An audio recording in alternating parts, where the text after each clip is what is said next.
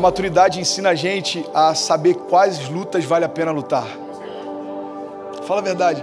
Quando a gente é novo, a gente é impulsivo, a gente quer lutar por qualquer coisa. A gente quer lutar lutas que não são nossas.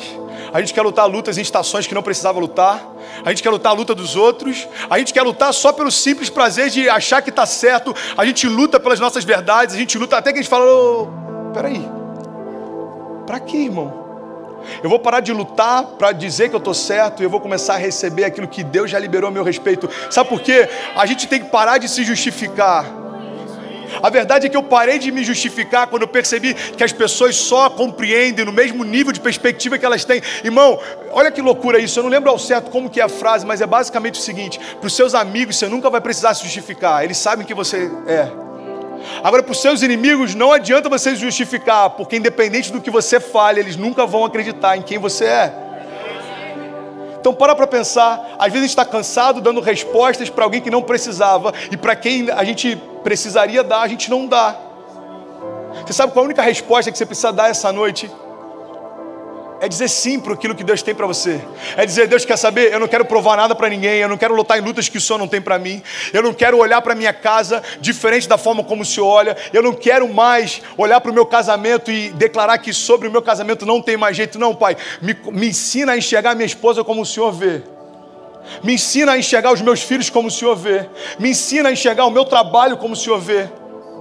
Você já viu alguém que reclamava do trabalho? Eu não aguento mais o meu trabalho. Cara, eu não aguento mais, eu não aguento mais, eu não aguento mais. Aí no dia seguinte a pessoa vem meio chorosa e fala: O que aconteceu? Fui dispensado. Aí você fala: Pô, glória a Deus, cara. Glória a Deus, não, pastor. O que eu vou fazer da minha vida? Eu falo, irmã, o céu só correspondeu às declarações de fé que você fez. Tudo que você queria era se livrar dele, agora que ele foi embora, você está chorando. A fé não é a gente murmurar do que a gente tem, é a gente declarar o que vai ter. Entenda isso. O meu casamento não é o que Deus me prometeu, então ainda não é o final da minha história. O meu ministério ainda não chegou em lugares que Deus me prometeu, então significa que ainda não é o final da minha história. Eu me agarrei com isso, nessa verdade, com todas as minhas forças na minha internação. Mano, você não está com medo, não? A história que Deus mostrou para mim não terminava num leito de hospital, não vai terminar aqui. Entenda isso, cara. Lá no início do teu casamento, Deus te deu uma visão a respeito da tua família. Se você está olhando para ela e não parece com o que Deus prometeu, se agarra a isso. Não é a imagem que Deus me mostrou do meu futuro. Então não é aqui que vai terminar a minha casa. Não é aqui que vai terminar a minha empresa, não é aqui que vai terminar a minha vinda para a América. Entenda isso. O mesmo Deus que te prometeu, é o Deus que vai te sustentar. Se for para Ele, aplauda mais forte, irmão.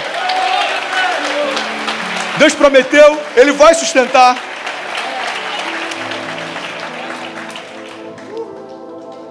A gente precisa mudar a mente. Romanos 12 diz: Eu rogo-vos, pois. Você sabe o que é eu rogo-vos? Na linguagem atual é quase como se Paulo estivesse falando: Cara, eu peço pelo amor de Deus, eu suplico para vocês, para você ter noção da importância dessa chave que Paulo está liberando sobre a igreja. Ele está falando, irmão, eu suplico para vocês, pelas misericórdias de Deus, que apresenteis o vosso corpo para o sacrifício vivo, santo e agradável a Deus, que é o vosso culto racional que agora vem a chave que libera destinos. Ele fala: E não vos conformeis com esse século, mas transformai-vos pela renovação da vossa mente, para que experimenteis qual seja a boa, agradável e perfeita vontade de Deus. Paulo está falando, aí, você quer experimentar a vontade de Deus? Então deixa Ele transformar a tua mente. Deixa Ele mudar os teus pensamentos, deixa Ele mudar a tua forma de enxergar o mundo. Irmão, o mundo não está em crise, não. É você que só consegue olhar para o teu gigante. Max Lucado fala a respeito disso. Olha, você olha para o teu gigante, se você vai tropeçar. Agora olha para o teu Deus e os teus gigantes tropeçarão. Isso tem que mudar a perspectiva. É só mudar a perspectiva. Eu estou um contador de histórias hoje, mano, mas eu quero contar uma outra história. Tem uma história vocês estão animados, gente. Vocês são demais, cara. Eu tenho mais, eu tenho mais cinco minutos. Me ajuda na hora do apelo, hein? Vamos junto. Sabe, tem uma história que, que diz que a, a Michelle Obama estava jantando com, com Barack Obama. Hã? A Mi, é, obrigado, mano. É porque ele sabe do governo, tem tempo que a gente não se fala, né? E aí a Michelle estava lá jantando com, com Obama e daqui a pouco o garçom veio servir. Aí ficou aquele climão. Aí quando ele saiu, ela falou: Tá vendo esse garçom que serviu a gente? Ele é um ex-namorado meu. Aí o Obama. Ele falou: Tá vendo? Se você tivesse casado com ele, você seria esposa do garçom. Aí ela falou assim: Não.